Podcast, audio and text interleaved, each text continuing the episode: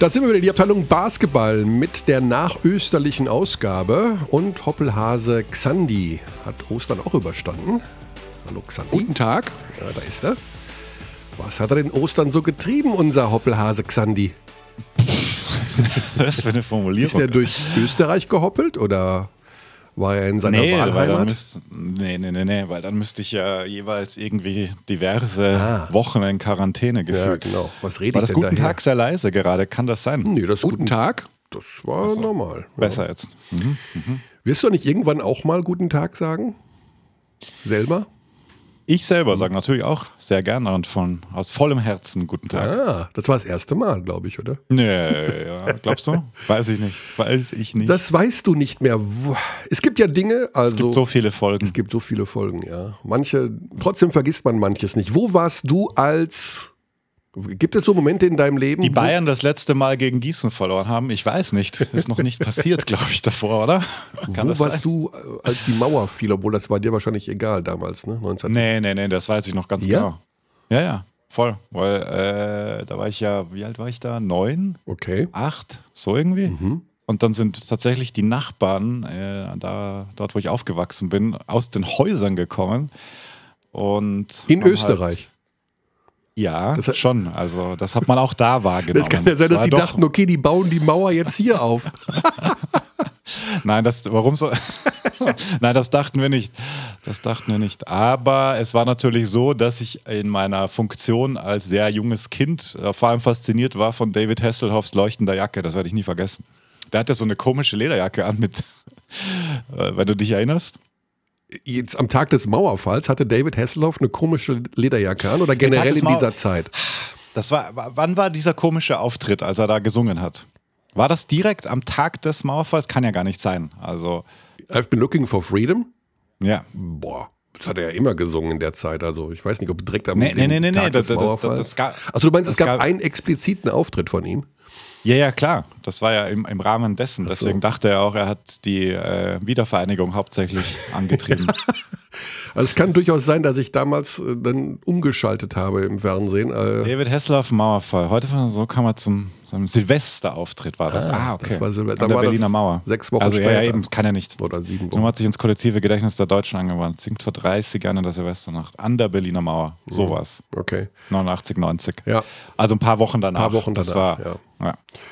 Genau, also interessant, dass du das noch weißt. Ja, äh, so ein basketballhistorischer Moment hat sich dann ja, jetzt müssen wir das auch ein bisschen klarstellen. Wir haben schon ein bisschen Rückmeldung bekommen, dass man es vielleicht nicht übertreiben darf mit der Basketballhistorie, dass zum ersten Mal ein deutsches Team in der Euroleague sich für die Playoffs qualifiziert hat, Uh, mit der FC ja. Bayern München es getan ja, weil hat. äh, Alba Berlin das ja schon geschafft hat. Nicht nur das, es Unter gab die ja Top auch 8. Es gab ja auch äh, noch ähm, den Europapokal der Landesmeister. Also, und es gab den, und den gab es auch in Ostdeutschland. Also vor der Wende, logischerweise, wurde ja auch in der DDR Basketball gespielt. Und im FIBA-Europapokal der Landesmeister war der ASK Vorwärts Leipzig im Jahr 1966, 67 im Top 8. Und Das klingt irgendwie nach einer Info von Dino Reisner. Genau. Und liebe Grüße an Dino, der das auch äh, über Twitter veröffentlicht hat. Ja, Finde ich ja. super spannend. Mein Problem ist, dass ich dann so viel versuche, darüber zu erfahren, dass da drei Stunden ins Land gehen und ich wissen will, Ach, was schön. ist aus diesem ASK Vorwärts Leipzig denn geworden. Mhm. Und natürlich hatten wir den BSC Saturn Köln, wir hatten Bayer Leverkusen und Alba Mhm. Berlin in den 80er und 90er Jahren, die es auch unter die besten acht geschafft haben. Aber wir haben ja immer davon gesprochen, seit der aktuellen Euroleague und die gibt es seit 2000. Ja. Was Trotzdem- auch nicht ganz richtig ist, denn es gab ja noch die FIBA Supra League. Die Supraliga, zwei Jahre oder so? Ein Jahr. Zwei Saison? Ein, ein Jahr nur? 2000 Okay, und 2001. Und wer war da unter den besten acht? äh, Alba Berlin. Auch Alba Berlin. Okay. Also das heißt, wow. historisch gesehen, weil wir sagen zum ersten Mal ein deutsches Team unter den Top 8, das haben wir nie gesagt. Wir haben immer gesagt, seit Einführung des Euroleague-Modus im Jahr 2000. Um das Schön. auch mal historisch vernünftig einzuordnen. Aber klar, im Wesentlichen wollten wir darauf hinweisen, dass der deutsche Basketball, und darum geht es ja, einen kräftigen Satz nach vorne gemacht hat. Und das Absolut. Und äh, war, ja auch schön. Ich glaube, initial kam es natürlich vom Oberbasketball-Chronisten Lukas Feldhaus. Schöne Grüße, der das äh, Video auch gepostet hat. Ähm, so ein YouTube-Zusammenschnitt eines Spezialeinstiegs der ARD zum entscheidenden Spiel, äh, zum entscheidenden Spiel gegen Saloniki von Alba. Hast du das gesehen? Das YouTube-Video? Äh, von 1997, ja, 98? Ja, ja, nee, ja. nee habe ich nicht gesehen. Hast du nicht gesehen, ja? Schau es dir an. Das ist, äh, das ist ganz cool. Okay. Ja, das sind alles Sachen, die sich eben vor 2000 abgespielt haben. Es ist ja, wenn man ehrlich ist, äh, die Geschichte der Trennung zwischen FIBA und ULEP in, im Basketball hat sich ja vor über 20 Jahren vollzogen. Also der europäische Vereinsbasketball ist ja nach wie vor geteilt. Und äh, ja. da würde ich gerne auch mal den Satz sagen, wo warst du, als die Mauer fiel zwischen FIBA und Euroleague? ich vermute, dass ich das mal irgendwann vielleicht in 20, 30 Jahren äh, erst sagen darf und es dann erst, erst passiert, weil ähm, da sehe ich also keinen ich, Zusammenkommen momentan. Also ich glaube, als die Basketball Champions League eingeführt wurde, äh, saßen wir in einem Raum und haben eine Website gemacht. Das müsste doch circa die, die Zeit gewesen sein, oder? Ich weiß jetzt wirklich nicht, seit wann es die Basketball Champions League gibt. Ich weiß, dass Bamberg ausgeschieden ist. Die sind nicht mehr nach, mit dabei. Nach, nach, nach quasi unbesiegbarer Gruppenphase. Ja, und sie haben ja auch. Gegen, gegen wen jetzt raus? Sie haben jetzt, weil Nürnberg und Saragossa sind jetzt doch besser glaube ich, oder Sassari, ich kriege das nicht hin. Ich habe es nur mit einem halben Auge verfolgt, um ehrlich zu sein. Ähm, weil die Euroleague und die BBL uns natürlich vollkommen in Anspruch genommen haben. Also die Frage war, die ursprüngliche 16, Eingangsfrage war, wo warst du am letzten Donnerstag, als die Bayern gegen Kaunas gewonnen haben? Ich war zu Hause und habe natürlich geschaut. Ah, okay, gut. Ja. Dann äh, können wir dann gleich, wir werden ja gleich mit Marco Pesic noch über dieses Spiel, aber auch über viele andere Sachen noch sprechen. Da war da viel los, da war viel los. Ja. Ja. Also es war natürlich eine unfassbar dramatische Schlussphase. Ähm, also Wade Lucho. Baldwin, es war der, der Scheideweg in der Karriere von Wade Baldwin, glaube ich, in den letzten drei Sekunden. Wenn nämlich der Ball für Kaunas gegeben worden wäre beim Einwurf, ja, ich, ja. hätte er das Spiel weggeworfen. Und es wäre wieder ein Spiel gewesen mit einem Wade Baldwin-Fehler zum Schluss. Und ja. Ich meine, es war ja kein Do-or-Die-Spiel um die Playoffs. Deswegen glaube ich, ist das zu. Im Zweifel, man weiß es nicht, weil zu Man weiß es nicht, aber im ersten Schritt mal nicht. Genau, also im ersten Schritt. Die Brisanz wäre deutlich höher gewesen. Ich weiß schon, was du meinst. Aber ich denke, dass das ähm, nicht so gekommen wäre, weil wenn das dann im nächsten Spiel fix gemacht worden wäre, dann hätte man auch über diesen Turnover nicht gesprochen. Ja, Sie, eventuell wären sie auch in die Playoffs gekommen, wenn sie dieses Spiel verloren hätten und nicht am kommenden Freitag in Barcelona würden gewinnen haben. würden also, gewinnen haben sollen, hätten, aber auch Möglicherweise. Ja, da, aber das ist Sport und das hat wirklich unheimlich Spaß gemacht. Diese ganzen Eventualitäten, diese ganzen Dramen. Was habe ich für. Äh, dann hat mir noch jemand geschrieben, dessen Namen ich gar nicht nennen möchte, der äh, von außen zugeschaut hat und war, war das wirklich Einwurf hier und war das da? War das wirklich Einwurf? War das wirklich faul? Und an so weiter Lucic? und, und so weiter und so fort. War es es war faul an Lucic, ja. Und ich habe immer nur geantwortet, es war Sport. Es war Sport, es war fucking Sport. Und das ist das, warum wir das lieben. Es ja. geht doch nicht darum, und das ist auch die Krux, und da, da habe ich ein bisschen rumdiskutiert mit ein paar Schiedsrichter wieder zuletzt, mit diesem ja. Instant Replay. Ja, ja, ja. Mhm. Das Instant Replay, ob wir es nun im Fußball wahr nennen oder im Basketball Instant Replay, dann, wenn die alle fünf Minuten zu diesem Tisch dackeln und da irgendwas kontrollieren, das mhm. kann nicht im Sinne des Sports sein.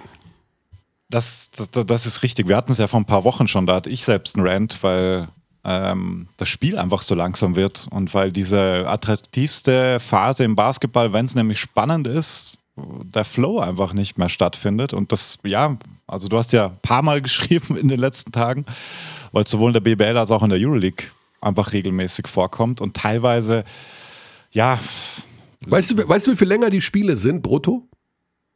Hast du einen Wert? Ja, ich habe jetzt mal geschaut. Ich habe mir bei einigen Spielen wirklich mal geschaut, wie viel Okay. brutto ein Spiel länger ist. Zwischen 15 und 20 Minuten. Ach komm. Das kann nicht Das, sein. das, das, das, kommt mir jetzt schon sehr ja gut, viel dann sind da vier Instant Replays drin gewesen im Spiel, aber wir haben natürlich auch wirklich Instant Replays, die dauern fünf Minuten. Und natürlich die Ja, Entscheidung, ist- die dabei ist rauskommt, schwierig. ist eventuell fairer oder aber teilweise ist es auch wenn irgendeine Uhr kontrolliert wird, denke ich mir, es, es gab doch auch vorher, es gab eine Welt vor dem Instant Replay. Lass es uns doch teilweise wieder so machen, wie es früher war. Ja, teilweise. Da fängt es ja schon mal an. Was bedeutet teilweise?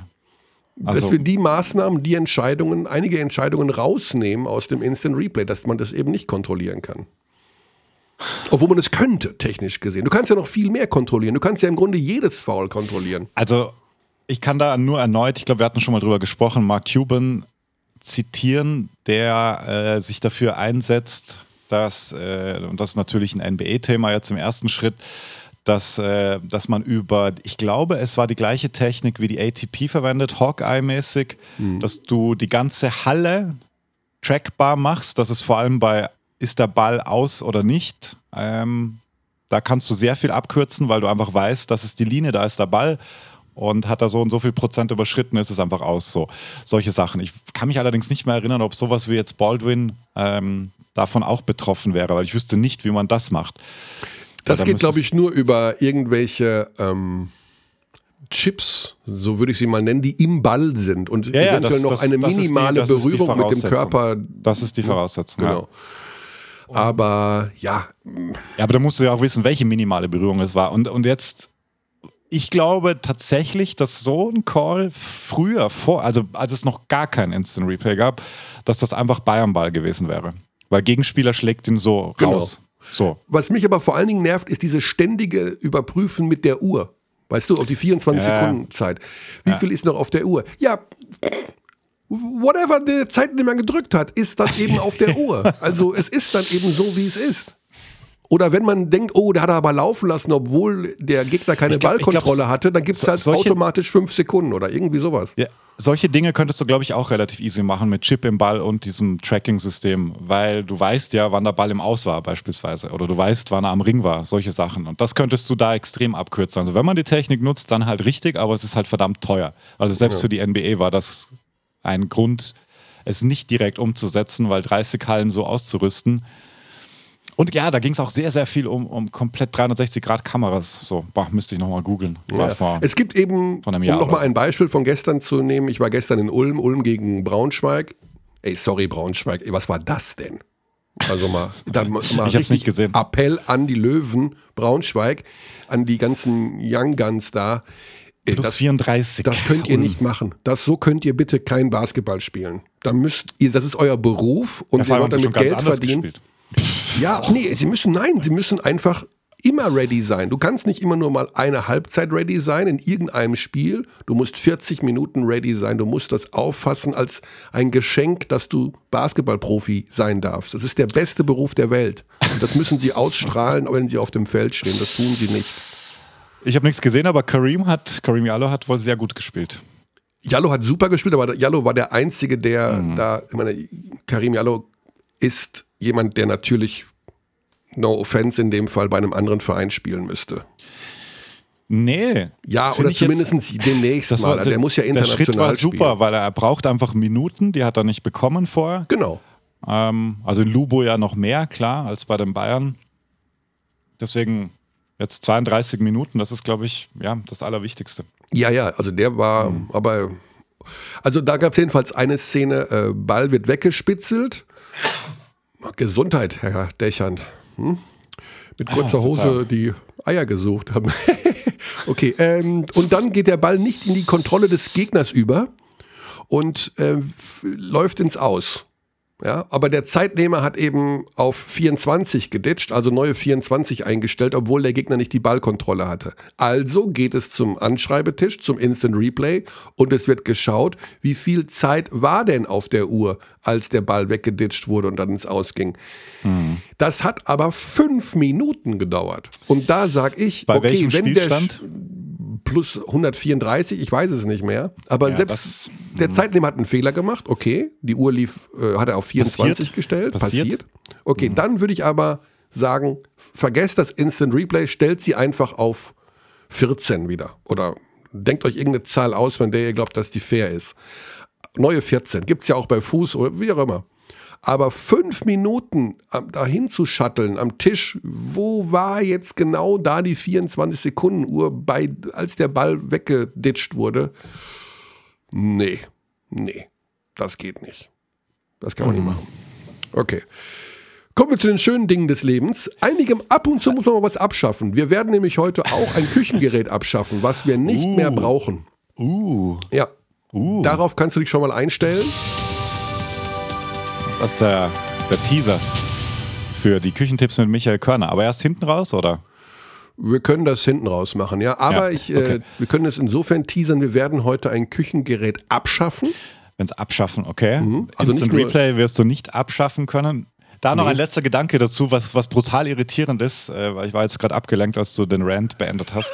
ähm, dass es bei plus 128, wie du sagst, halt auch so lange Pausen dann gibt. Natürlich kannst du da nicht unterscheiden, aber das macht es halt als reiner Zuschauer noch, also das macht es noch schwieriger, finde ich. Absolut. Bei einem mega knappen Spiel in der letzten Minute ist es nochmal ganz was anderes. Aber so, ja. Ja, also und vor allen Dingen, wenn es nachvollziehbar für den Zuschauer ist. Ich sag mal so, beim Spiel Bayern gegen Kaunas, drei Sekunden vor Schluss, war Balde mit der Hand am Ball. Da konnte der Zuschauer die Bilder sehen von der Euroleague und konnte mitzittern und sagen, ja, war er, Ja, ja, er war ja, nicht ja, dran. genau. Ja, er war dran. genau. So.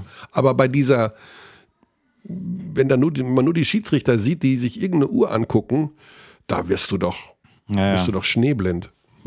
Schneeblind. Okay, ähm, haben wir uns schon einmal aufgeregt, haben wir das schon mal hinter uns, bevor wir mit den Gesprächspartnern talken werden. Das auch, hat auch was für sich.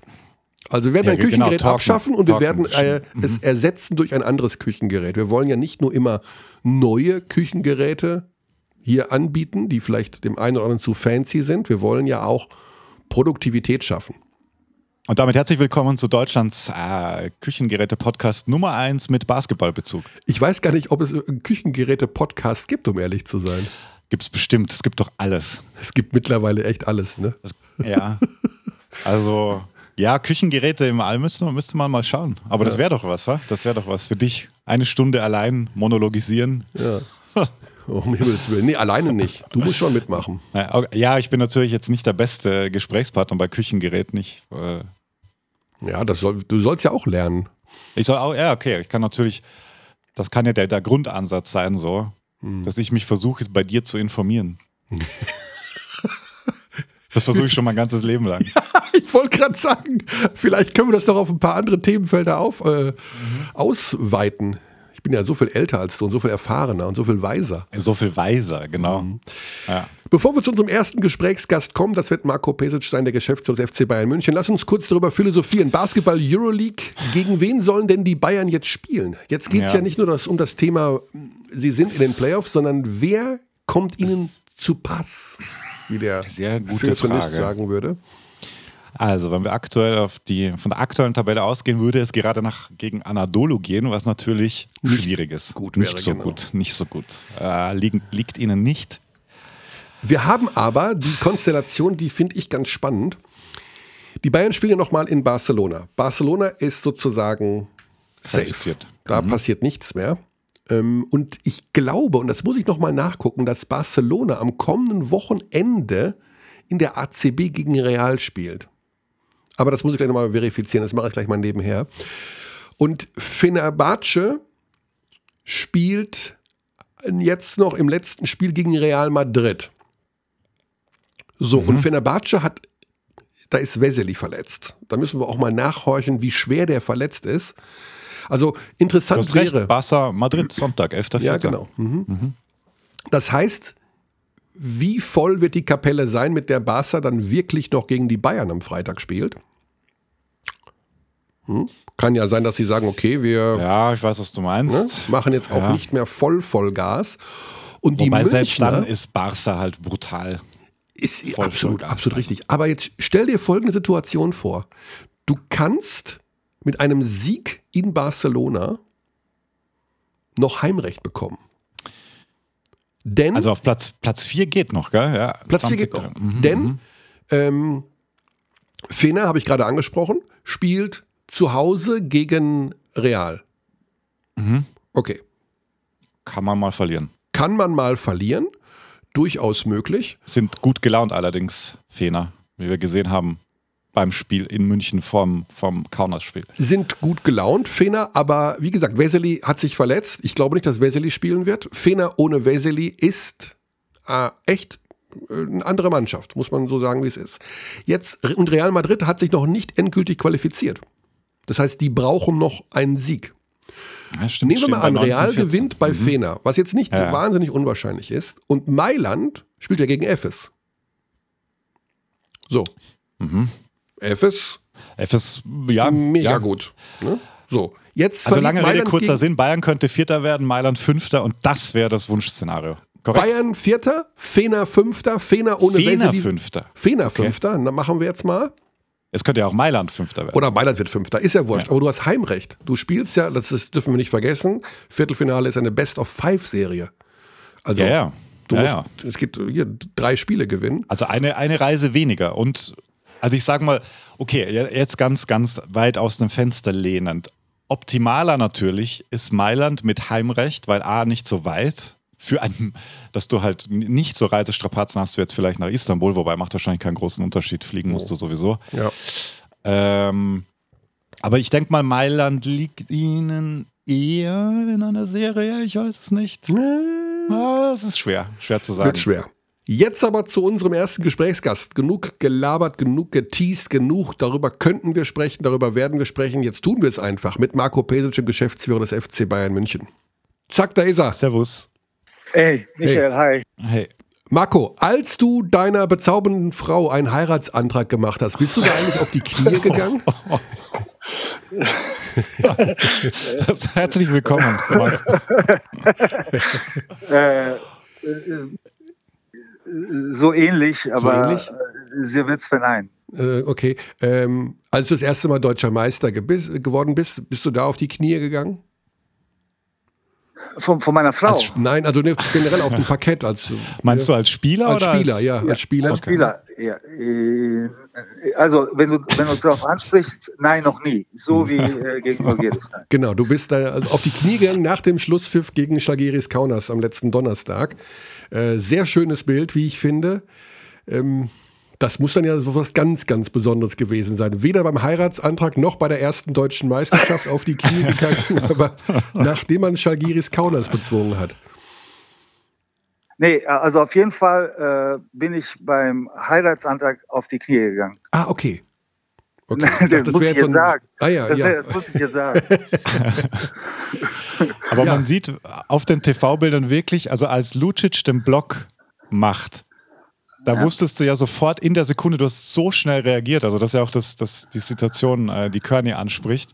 Äh, beschreib mal, was, äh, das war ja auch noch, also da dem, auf den Block zu gehen, übrigens auch nicht ganz unriskant, aber er war ja blitzsauber. Wa- Was ging dir da vor im Kopf in der letzten Situation? Äh, ich, äh, also wir, wir haben ja auch ein Hinspiel gegen Žalgiris gespielt, ne? Und es war ja nicht, äh, äh, vielleicht war ein bisschen mehr Zeit auf der Uhr, aber es ist ungefähr dieselbe Situation gewesen. Der Einwurf war von derselben Seite, ich glaube sogar nach, Grigonis. nach war einer? Auszeit. Ne? Ja, ja. Und äh, ich hatte tatsächlich Sorge, dass, äh, äh, dass wieder das Gleiche passiert. Aber in dem Moment, wo, wo äh, Lovren dieses Handoff verpasst hat, ne? Mhm. und äh, weil ich habe echt die ganze Zeit auf, auf Lucha geschaut, weil äh, es gab ja zwei, drei, vier Switches, bevor Lovren den Ball bekommen hat. Und ähm, das gleiche war auch im, im Hinspiel und dann war irgendwie äh, DJ Sealy auf Grigonis, was eigentlich nicht der Plan war. Und als der Lovren dann äh, Sendor verpasst hat, dann war ich mir ziemlich sicher, dass, äh, dass vor allem Leon, Leon war äh, gegen ihn, äh, dass wir eine gute Chance haben, das gut zu verteidigen. Ne? Und äh, Ja, wir haben Also da- tatsächlich die Szene aus dem Hinspiel äh, in der Auszeit unmittelbar davor nochmal gezeigt. Und unser Leiter ja. der Sendung gab mir aufs Ohr, sollen wir das jetzt machen? Und ich dachte nur, wenn wir jetzt das machen und das passiert schon wieder, dann haben wir es ja sozusagen herbeibeschworen. Gejinxt, sagt der Und dann kam, dann kam die Szene nochmal und ich dachte, um Himmels Willen, wenn das jetzt nochmal passiert, das gleiche in grün. Ja, ja. Aber gut, ist nicht passiert und äh, ja. Aber, aber, so ist das im Sport. Ja. Ich meine, im Laufe einer Saison äh, Einmal verliert man in so einer Situation, das andere Mal gewinnt man. Ja. Ja, wir, ähm, ihr habt immer wieder mal. Also Gratulation mal, das haben wir noch nicht gesagt ja. in dem Zusammenhang. Gratulation zur Qualifikation der Euroleague Playoffs. Genau. Danke. Ja. Danke, vielen Dank. Vielen Jetzt muss man natürlich, äh, wir wollen gar nicht mehr so groß über dieses Spiel sprechen, weil du mhm. bist ja, wenn du auf den sozialen Medien unterwegs bist, äh, das ist mhm. sehr selten der Fall, aber du hast den Hashtag immer weiter. Mhm. Und deswegen muss ja im Grunde der nächste Schritt jetzt schon in deinem Kopf vorgehen, von wegen, welchen Gegner hätte man gerne? Wie geht es überhaupt weiter? Wen verpflichte ich äh, anstelle von Wade Baldwin? Was sind so die allerersten Gedanken, die du jetzt so gerade hast? äh, tatsächlich der erste Gedanke, und darüber haben wir gerade gesprochen, äh, auch mit äh, Daniele und, äh, und Andrea, wie schaffen wir es äh, jetzt, äh, diese ganze Anzahl von Spielen zu, äh, zu bewältigen? Mhm. Weil wir haben, wenn man sich die, wenn man sich die Anzahl der Spiele anschaut, wir sind die einzige Mannschaft, Stand heute, die 28 Spiele in der Bundesliga gespielt hat und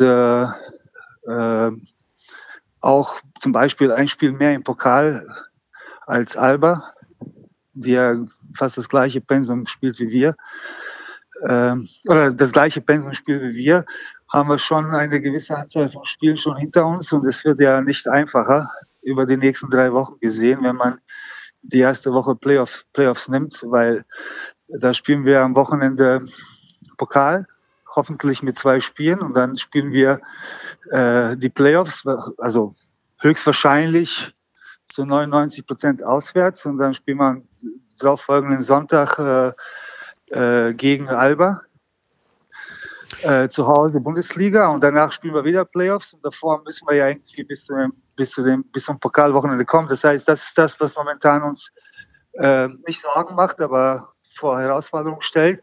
Aber grundsätzlich äh, glaube ich, dass wenn man gesehen hat in der Vergangenheit, wie schwer es für uns war, diesen Schritt zu machen, und auch diese Saison gesehen hat, was alles eigentlich dazugehört, diesen Schritt tatsächlich zu tun, glaube ich, dass wir, dass wir diese Saison jetzt nicht abhaken sollten mit, jetzt haben wir die, die Playoffs erreicht und äh, alles ist gut, sondern wir müssen gucken, dass wir einen Weg finden, dass wir vielleicht das eine oder andere Playoff-Spiel gewinnen, weil man weiß ja nie, was, wann man wieder in die Playoffs kommt. Ne? Ich habe mich eh gewundert, also äh, als der Termin bekannt gegeben wurde vom Top 4, findet ja im Audi-Dom statt. Das heißt, ihr als mhm. Ausrichter wart ja involviert in die Terminfindung, dass ich mir mhm. dachte, okay, 18.04. eventuell Finale im Top 4, 20.04. Playoff-Beginn Euroleague. Habt ihr zu dem Zeitpunkt gar nicht daran gedacht, dass das passieren könnte? Na, doch, doch, doch. Wir haben ja, äh, wir haben ja äh, Philipp Boll, der für uns für die Operations zu, zuständig sind und die und den sozusagen auch den Audi-Dom für uns im Griff hat und betreibt. Äh, wir haben schon äh, den einen oder anderen Vorschlag gemacht, mhm. Äh, auch im Hinblick auf, äh, auf die besondere Wichtigkeit der, der regulären Saison. Ja. Äh, aber es ist halt so entschieden, wie es entschieden ist und dann, dann ist es halt so. Vielleicht kriegt man eben auch den 21.04. als, als Starttermin hin. Äh, du hast gerade von einer 99-prozentigen Wahrscheinlichkeit gesprochen, dass es ähm, ein Auswärtsspiel wird in der ersten Playoff-Runde. Äh, wir haben gerade schon so ein bisschen Szenarien durchgerechnet, dass man doch noch Vierter werden könnte, falls Fener verliert gegen Real zu Hause und ähm, Mailand verliert gegen Efes und ihr in Barcelona gewinnt. Ähm, solche Szenarien werden wahrscheinlich bei euch keine Rolle spielen, aber vielleicht gibt es ein Szenario, wo du sagst, dieser Gegner wäre mir lieber als der andere Gegner, wo du sagst, ja, gegen die wäre es besser als gegen den. Ja, guck, wenn du, wenn du dir jetzt, wenn man die, die momentane äh, Form der Mannschaften sich anschaut, dann stechen zwei natürlich auf den ersten Blick erstmal heraus. Das sind Efes und, und, und Barca. Mhm. Und äh, ich meine, wir haben jetzt gegen beide Gegner äh, gewonnen in der regulären Saison. Aber man weiß, wenn die, ich gehe davon aus, dass Gasol jetzt am, am Freitag gegen uns spielt und das ist natürlich eine zusätzliche Qualität, die sie bekommen unterm mhm. Korb. Ist das so? Und man kann ja, ich glaube schon, dass der, also der Spannend. muss ja irgendwann spielen. Ja. Äh, er muss ja irgendwann spielen. Ich glaube nicht, dass äh, Charas ihn einfach äh, ohne Spielpraxis in die, die Viertelfinals der Playoffs reinwirft. Das heißt, er wird ja vorher spielen müssen. Äh, wenn er, wenn er soweit ist, wird er wahrscheinlich am Freitag gegen uns spielen. Am Wochenende, äh, am Sonntag darauf spielen ja gegen Real Madrid. Mhm, Und ja, genau. Äh, ich, ich denke, der wird, die werden auch, Barcelona wird sich auch, oder besonders Charas wird sich auch Gedanken machen, wann wird, wann, wann ist die Zeit, Gasol die Möglichkeit geben, auch Spielpraxis zu sammeln, weil die braucht er offensichtlich. Ähm, aber da noch eine kurze Einschätzung, Marco. Wie, wie findest du ja. diese Verpflichtung? Wir schweifen mal ganz kurz ab, weil es spannend ist. So einen 40-jährigen hm. Pau Gasol zu holen, ist das nicht einfach Quatsch, in ein total gut funktionierendes System einen 40-jährigen reinzupflanzen, der zwei Jahre nicht gespielt hat? Also äh, um, um das äh, richtig zu bewerten, muss man die Bedeutung von Gasol nicht nur für Spanien, sondern auch für Barcelona wissen. Und äh, ich glaube, dass er, dass er selbst nicht einfach so gekommen wäre, wenn er nicht das Gefühl hätte, er könnte helfen. Also mhm. gegenseitig ist so ein großer, äh, so ein großer äh, Respekt und so eine große Bedeutung für beide, für beide Seiten da, dass ich mir nicht vorstellen kann, dass, Schara, dass Saras und Gasol jetzt einfach ein Marketing hier vorhaben, sondern mhm. ich bin schon, ich bin mir schon sicher, die sind jetzt auch nicht äh, ganz äh, tief besetzt auf der Position 5. Ne? Muss man mhm. auch sagen, Oriola spielt äh, viel 5 diese Saison, aber Oriola ist ja mehr ja, Position 4, 5, sagen wir mal. Brandon Davis? Ja, der ist der einzige, äh, der ist der einzige Fünfer, der tatsächlich spielt und die haben äh, Pustovoy, der jetzt nicht jedes Spiel spielt. Ne? Mhm. Aber so, so tief besetzt sind sie ja nicht. Und deshalb macht es ja auch Sinn. Äh, er ist auch ein spanischer Spieler. Du weißt, dass in Spanien die Regel gilt, äh, in der ACB, dass maximal zwei äh, Nicht-Europäer oder sagen wir so zwei Amerikaner spielen können. Diese, diese zwei Positionen sind ja mit Higgins und äh, mit Davis besetzt. Mhm. Äh, das heißt, es macht aus vieler, vielerlei Hinsicht äh, Sinn für Barca, aber irgendwann muss er ja spielen und deswegen glaube ich, mein Gefühl sagt mir, dass es schon am Freitag sein könnte. Ja. Und diese zwei Mannschaften werden in den Playoffs natürlich eine Schippe drauflegen. Deshalb zurück auf deine Frage zu kommen, wenn man den beiden Mannschaften aus dem Weg gehen könnte, dann okay, wenn nicht, dann ist es halt so. Mhm. Und mhm. alle anderen sind schlagbar. Nein andere, sind, nein, andere sind auch sehr, sehr gut. Aber ich sage von der Tagesform, von der momentanen Form, äh, aus gesehen sind diese zwei Mannschaften natürlich in einer, äh, in einer Serie, wo du die dreimal schlagen musst, sehr schwer sehr, sehr schwer realistisch möglich, aber man weiß ja nie. Ja. Wir haben das, das Thema ja schon mit dem, mit dem Spielplan, wir haben das ja schon zigmal durchgekaut, sowohl bei den Live-Spielen Euroleague als auch an dieser Stelle. Es ist ein mhm. Wahnsinn, also was Alba und was ihr da runtergerockt habt und dann noch in dieser verkürzten Zeitphase, weil es ja später anfing, die Saison. Corona hier und bla bla, brauchen wir ja. nicht drüber zu reden. Äh, man er spielt sich solche Siege ja dann auf Kosten von den Dingen, die jetzt am Samstag in Gießen passiert sind. Müssen wir uns da in Zukunft einfach darauf einstellen, dass das einfach so ist? Dass man eben auch beim Tabellenletzten verliert, wenn man zwei Tage vorher den größten Erfolg der vergangenen Jahre international erreicht hat. Wir haben ja diese Saison, sagen wir mal so, sagen wir mal, zwei ähnliche Situationen gehabt. Die eine war, als wir einen, diesen unglaublich tollen Sieg gegen Barca gehabt haben. Das war das letzte Spiel, äh, das letzte Spiel im, äh, im Dezember und dann äh, haben wir wirklich sehr gut gespielt, unreal, unrealistisch hoch gewonnen und dann war das nächste Spiel gleich nach Silvester gegen Berlin und da waren wir wirklich sehr, sehr schlecht. Ich will jetzt nicht Berlin vergleichen mit, äh, mit Gießen, nicht, dass man mich missversteht, aber wir haben dann noch eine Situation gehabt, wo wir Doppelwoche in, in Moskau gehabt hatten und äh, mit diesem Sieg aus, aus CSK angekommen sind und hier mit Kreisheim in der Verlängerung verloren haben. Mhm. Und äh, das sind, äh, das sind, äh, das sind so Niederlagen, die natürlich in der Bundesliga sehr wehtun, aber auch ein bisschen, wie soll ich sagen, wir müssen, paar, wir mussten ein paar, paar Spieler schonen und nach so einem Highlight ähm, ist natürlich immer schwer. Und äh, ist das ein kalkul kalkul kalkuliertes Risiko, äh, den wir in dieser Saison eingegangen sind? Ja, obwohl ich glaube, äh, mit allen Respekt vor Gießen, ich glaube, sie haben ein wirklich sehr, sehr gutes Spiel gemacht.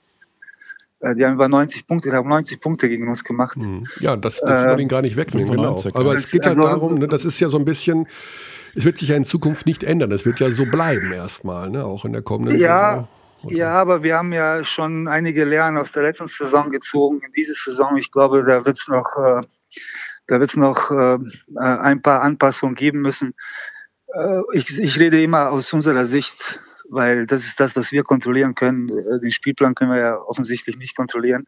Mhm. Wir müssen da ein paar Anpassungen äh, tätigen, auch in der nächsten Saison. Kader ähm, vergrößern. Ja, Kader, für, ich weiß nicht. Ich kann also dir die Rotation wurde ja schon größer im Vergleich zum, zum letzten Jahr, also, ja, falls du das ja. ansprichst. Ja, die Rotation wurde größer. Äh, wir haben vor allem, weißt du, das Problem ist, du, du, wenn du in einer Woche startest, dann hast du immer mehr Zeit, dich auf ein Euroleague-Spiel vorzubereiten als auf ein Bundesligaspiel. Mhm.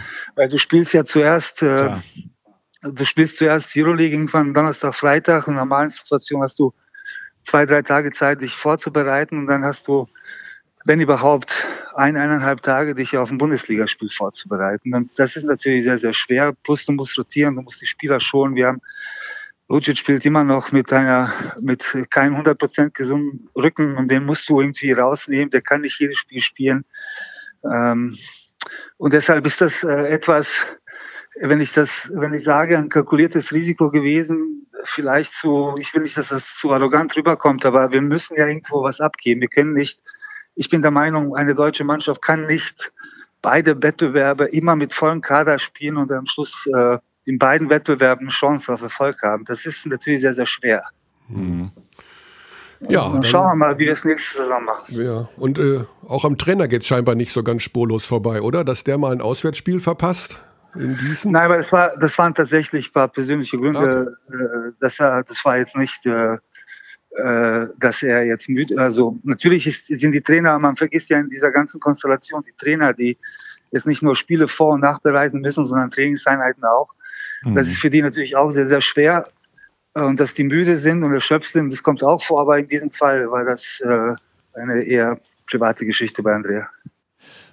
Noch dazu kommt in so einer Saison natürlich auch das, äh, das Händchen, das man wahrscheinlich braucht bei so Mid-Season-Transfers. Jetzt habt ihr, glaube ich, da zwei sehr gute getätigt mit Sealy und, und Gist. Vor allem Gist, der jetzt in der Crunch-Time mhm. gegen Kaunas äh, auf dem Feld geblieben ist. Wie siehst du ihn? Also es war ja unklar, wie kommt er zurück? Was für ein James Gist werden wir da sehen? Und jetzt kann man, glaube ich, echt schon mal ein erstes Fazit ziehen, dass er dem Team brutal hilft, defensiv einfach Top-Level ist immer noch. Wie siehst du ihn? Ja, nicht nur, nicht nur gegen Žalgiris, man denkt an das Spiel in Kimki Moskau, man denkt auch gegen CSK und dann FS und Maccabi.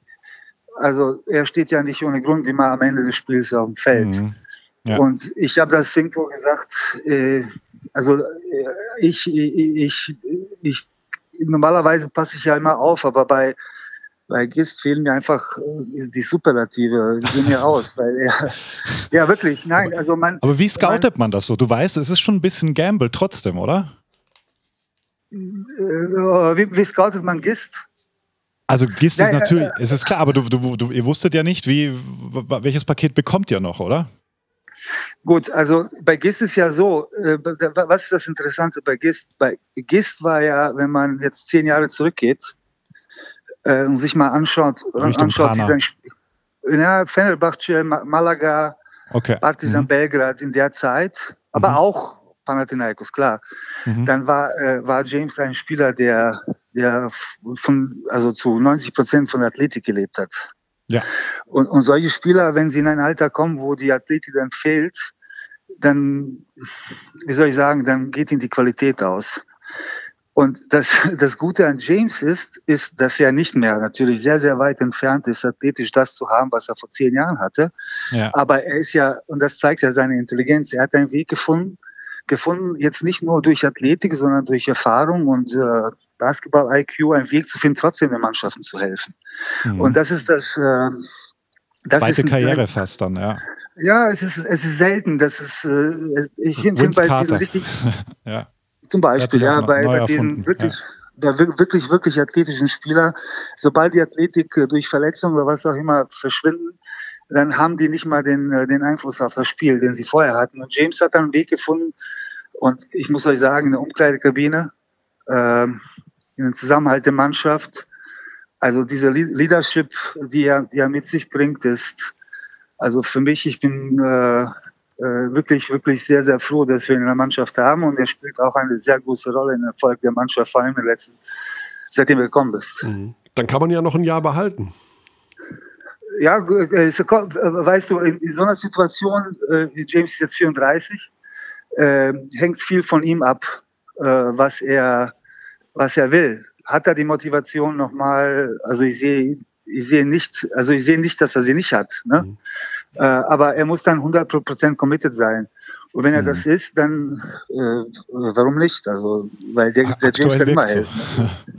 ja, ja, sieht, sieht so aus, ja. ja apropos, äh, apropos ein Jahr weitermachen, tatsächlich wird ja relativ offensiv verkündet, dass Andrea Trinchieri wohl bleiben könnte. Herbert Heiner hat schon sich im Interview mit der AZ geäußert, dass er sehr, sehr optimistisch ist. Ähm, ja, Nein, das war erstmal ein Interview, das auf unserer Webseite gekommen ja, ist. Genau. Äh, und viele haben ab, abgeschrieben, äh, oder ich, äh, das meine ich nicht negativ, das meine ich nicht negativ. Nein, nein, nein. Ähm, Gestern auf fcbayern.com. Ja.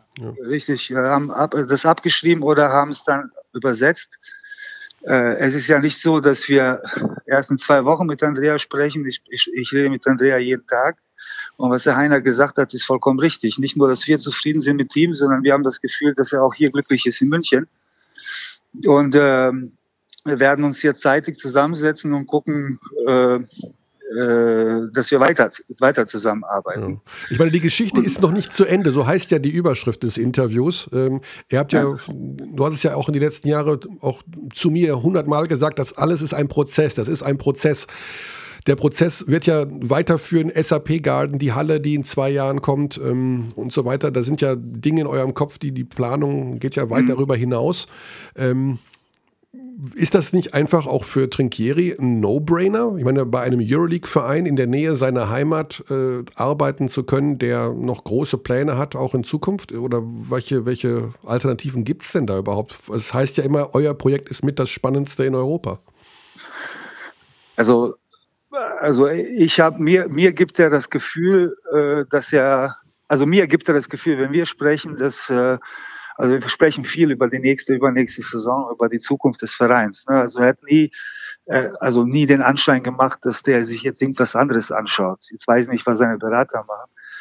Ähm, man, man muss ja, man muss schon sagen, ich sage immer, äh, meine Aufgabe ist es auch ein bisschen mittel- und langfristiger zu sehen und nicht nur auf äh, eine bestimmte Situation bezogen. Wenn man sich die letzten vier, vier Jahre von uns international anschaut, dann wird man schon erkennen, dass da eine gewisse Entwicklung dabei ist, dass da natürlich auch ein Misserfolg dazugehört. Das ist ja normal auf so einer, auf so einer Strecke. Und jetzt geht's, wenn diese Saison vorbei ist, muss man sich die nächsten vier Jahre anschauen, wo wir sein wollen und wie wir uns weiterentwickeln können, weil wir äh, mehr oder weniger in den letzten vier Jahren, also inklusive dieses Saison, alles Mögliche gesehen haben, was man sehen kann. Im Eurocup, im, in der Euroleague, das erste Mal Euroleague, dann eine schlechte Saison, dann aus den Lehren, äh, aus den Lehren der letzten Saison gelernt, Sachen besser gemacht. Und dann ist da dieser vier Jahre Zyklus, äh, ich glaube, bin wieder ein bisschen altmodisch, aber ich habe gelernt, dass man immer in diesen olympischen Zyklen oder wie nennt man das, Olympiade sind die vier ja. Jahre zwischen Olympischen Spielen. Genau äh, weil da ändert sich eine ganze Generation zum Beispiel von Anfang bis zum Schluss dieser Olympiade. Und so muss man rechnen. Und jetzt kommen die nächsten vier Jahre für uns und die sind natürlich entscheidend für die Weiterentwicklung. Und das weiß Andrea. Wir sprechen viel darüber und dann schauen wir, äh, wo wir, wo wir dann äh, rauskommen. Aber äh, dass wir jetzt nicht mit anderen Trainern sprechen, ist klar, sondern wir werden nur mit Andrea sprechen und schauen, dass wir da eine Lösung finden. Mhm. Aber auch Andrea, auch, aber nochmal eine Sache ist mir wichtig. Andrea hat in jedem Verein, wo er bis jetzt gearbeitet hat, hat er extrem gute Arbeit geleistet. Aber dieser letzte dieser letzte Schritt über die Schwelle in die, mhm. in die Euroleague Playoffs, der ist auch halt bei uns gelungen. Ne?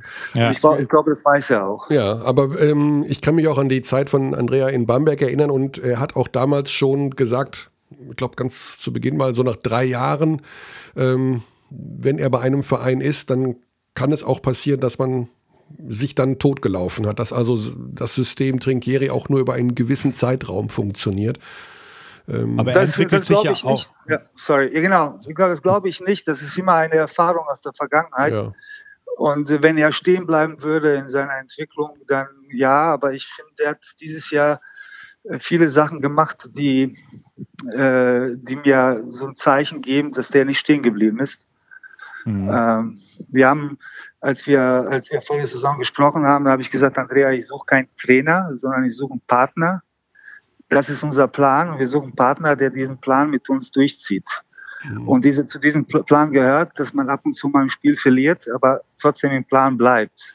Mhm. Und ich finde, dass, äh, das hat er bis jetzt hervorragend umgesetzt. Und er ist tatsächlich ein Partner und jetzt nicht jetzt äh, Trainer von Bayern München, sondern er ist unser Partner in dem, was wir vorhaben. Und ich glaube, das weiß er zu schätzen und ich glaube, das sieht man auch, äh, wie, wie er arbeitet und so weiter, dass das, äh, dass es ein gutes Umfeld für ihn ist. Jetzt schauen wir mal, man weiß ja nie, was im Sommer passiert. ja, ja. Ist ja auch eh noch ein bisschen hin und äh, ja. der, die ganze Situation bleibt ja auch nach wie vor, denke ich mal, äh, Corona-bedingt ein bisschen angespannt. Richtig. Ähm, bis in die nächste Saison hinein. Richtig.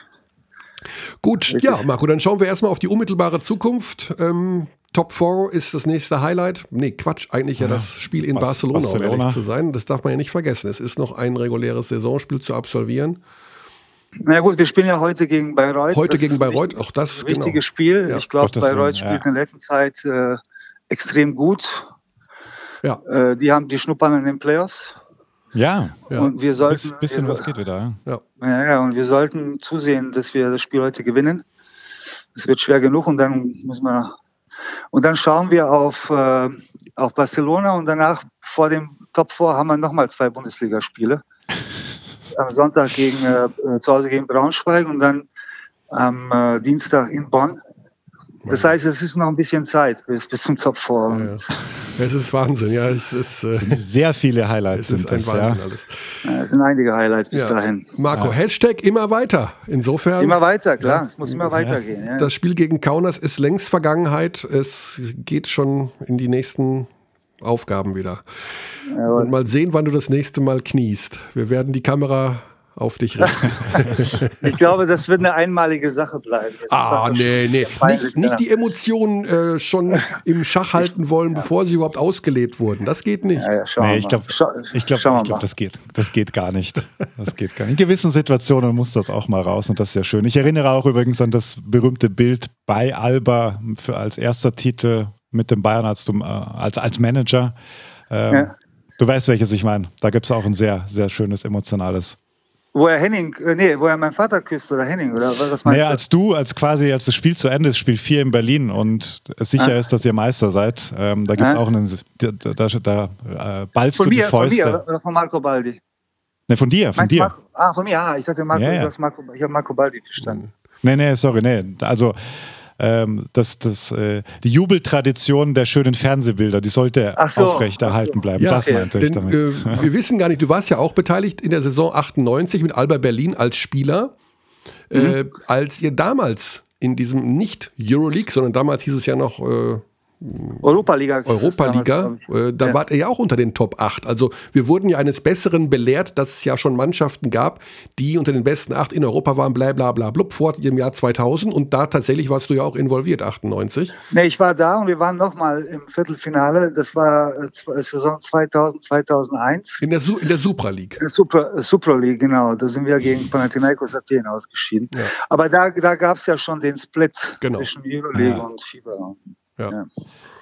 Okay, Pro gut. Abschließend die Prognose: Wann gibt es, wann gibt es keine Teilung mehr im europäischen Basketball? Kannst, oh. dich, sich auf ein Jahr festlegen? Wann es keine Teilung mehr im mhm. europäischen Basketball gibt? Ja. Äh, unrealistisch, unrealistisch, unrealistisch. sehe ich nicht. Also auch nicht 2035. Also, Einfach gar nicht mehr. Ja. Also, äh, Michele, 2035 bist du wahrscheinlich irgendwo äh, am Tegernsee in deinem Haus und ich irgendwo, keine Ahnung wo. Das, das oh, okay. Kommentiert davon zu Hause, kannst schauen. Ja, Alles ja. klar, Marco, ganz lieben Ja, Dank. okay. Ähm, ja, weiter geht's. Schöne Grüße an euch und gute Arbeit, ja? Gute Arbeit, auf bald. Dankeschön. Cheers. Ciao. Ciao, ciao, schöne Grüße. Tschüss. Er hat schon wieder den nächsten Termin. Er hat den nächsten Termin. Er hat den nächsten Termin, ja. Weißt du, welches Bild ich meinte? Als, äh, Nee, ich, ohne, ohne Witz, ich habe auch gerade überlegt, als du das ansprachst, aber ich bin Ja, in sowas auch extrem schlecht. Ich Ja, kann ich- mich gar nicht mehr genau dran erinnern. Ich weiß noch, wann das war, logischerweise, aber ich kann mir jetzt nicht an 20 die genauen 20 Bilder. Ich weiß, dass es 14. Schafazik gab mit dem Verbeugen. Genau, mit dem Verbeugen, das war diese Serie. Und dann, als es dann feststand, es war ja in Berlin auch, ähm, dann gab es äh, einfach ein sehr emotionales Bild von, von Marco Pesic, das auch dann anschließend in sehr vielen Trailern landete. Deswegen kenne ich es sehr gut. Gut, da haben wir ihn gehabt, den Geschäftsführer. Ja, das ist eine verzwickte Sache mit dieser, ähm, ah, ja, dass du ab und zu einfach einkalkulieren musst, in der BBL dann auch Spiele zu verlieren. Wenn es dann sogar, ohne disrespectful zu sein, wie sagt man auf Deutsch? Despektierlich, gegen Gießen ist. Ja, also es ist Teil der Gesamtherausforderung mittlerweile, dass Euroleague-Teams quasi zwei Teams stellen. Ja. So, so absurd wie es bei Piräus war, ist Ja. es wahrscheinlich noch nicht. Aber du siehst ja auch, wer die Starter sind, wer mehr Minuten kriegt in einem Spiel wie Gießen, dass eben drei Spieler geschont werden. Gut, bei Piraeus ist es ja noch so, dass die in der zweiten Liga spielen. Die waren in der zweiten Liga. Also das geht ja natürlich nicht. Ähm, ja, wir werden über dieses Thema irgendwann noch mal sprechen. Also irgendwann machen wir glaub, noch mal es ist dieses Thema auf, ob nicht doch 18 Teams zu viel sind in der BBL. Uh. Heiß es ganz, ganz, ganz, ganz so, so heiß, dass ich es direkt wieder wegpacke. Weißt du, was das ist, Körny? Weißt du, was das ist? Das ist ein schwieriges Thema. Das ist ein sehr, sehr schwieriges Thema, ja. Ähm, aber, Aber hey, das geht nur in einer großen, großen Runde. Da gibt es Ja, einfach, es gibt Pro und Contra. Ist einfach so.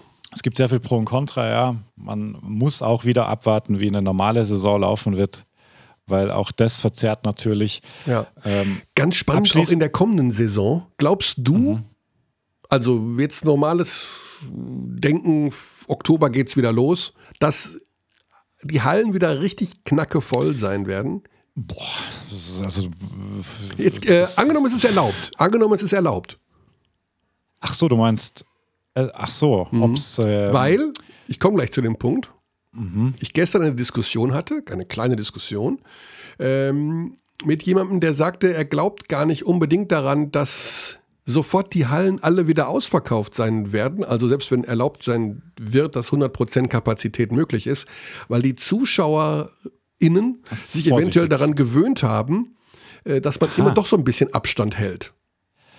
Du stellst sie nicht einfach so wieder Arm an Arm auf die Stehplatztribüne. Du setzt dich nicht wieder direkt nebeneinander. Du bist irgendwie gelernt durch diese mindestens ja zwölf Monate Corona, dass du vielleicht Nähe auch als etwas ich glaube, ich glaube, empfindest, was du nicht haben möchtest. man verlernt es wieder, je weiter das Thema wieder wegrückt und je sicherer die Meldungen sind, was ähm, Herdenimmunität, was ja nichts anderes als was 70 Prozent durchimpfen bedeutet. Ja. Ähm, ja, also ist in der Tat auch, auch ein spannender Punkt, den du da ansprichst, weil sagen kann man es natürlich nicht. Normalerweise ist der Mensch ja so, dass er sehr schnell vergisst und auch gerne verdrängt. Und wenn ich mir jetzt eben dieses Beispiel, um das nochmal aufzugreifen, gestern beim Baseballspiel in Texas, wo dann einfach 40.000 reinspazieren, klar, jetzt ist die Mentalität des Texaners an sich wahrscheinlich eine andere. Ähm, ja, das ist das andere Extrembeispiel. Also die sagen ja, let's go und freuen sich, dass sie wieder Hatten die so ein keine Maske auf? Gemeinschaftserlebnis haben. Die 40.000? Nee, die, die, nee, das war wirklich in den, in, im Stadion. Also ein Foto gesehen, da hatten sehr viele keine auf. Ja. Aber halt Gut, auch also Freiluft. 100 Normal. Millionen Amerikaner sind mittlerweile geimpft. Ähm, das Ja, ist, noch, ist noch nicht äh, Herdenimmunität dort, aber ich vermute mal, dass äh, wenn ein Drittel der Bevölkerung in Deutschland geimpft ist, auch dann, ich sag mal so, die Dämme brechen und man, dass die, un, dass die Geimpften relativ schnell einfach sagen, mir ist es jetzt egal, ich setze die Maske jetzt nicht mehr auf. Ja. Und dann werden eben, und da geht es ja darum, wenn du an, wenn du dann ungeimpft bist im Oktober, November und denkst dir, okay, ich will aber jetzt in der orangenen Wand in Ulm stehen, äh, ich bin aber nicht geimpft, äh, ich lasse mich schnell impfen. Und dann werden vielleicht die Impfskeptiker sich impfen lassen, weil sie dann doch wieder das Gefühl haben, ich kann richtige Nähe nur dann wieder spüren, wenn ich doch geimpft bin. Ja, es sind sehr viele Eventualitäten. Ja, ja. Und wird spannend. Ja, wird, wird definitiv spannend. Auch eine, ein psychologisches Ding, was da ablaufen wird und wo viele, viele Magisterarbeiten drüber geschrieben werden. Absolut, ja, definitiv. Ja. Ja, und Thema Abstieg hat sich dadurch auch nochmal so ein bisschen relativiert. Die Jobstairs Gießen, das ist tatsächlich ein Name, den ich sehr selten sage. Die Jobstairs Gießen. Die Jobstairs. Äh, sind jetzt wieder in der, im Bereich des möglichen Klassenerhaltes. Gleiche Anzahl an Niederlagen wie der MBC, der sich irgendwie im freien Fall befindet, nach der Niederlage gestern gegen Chemnitz.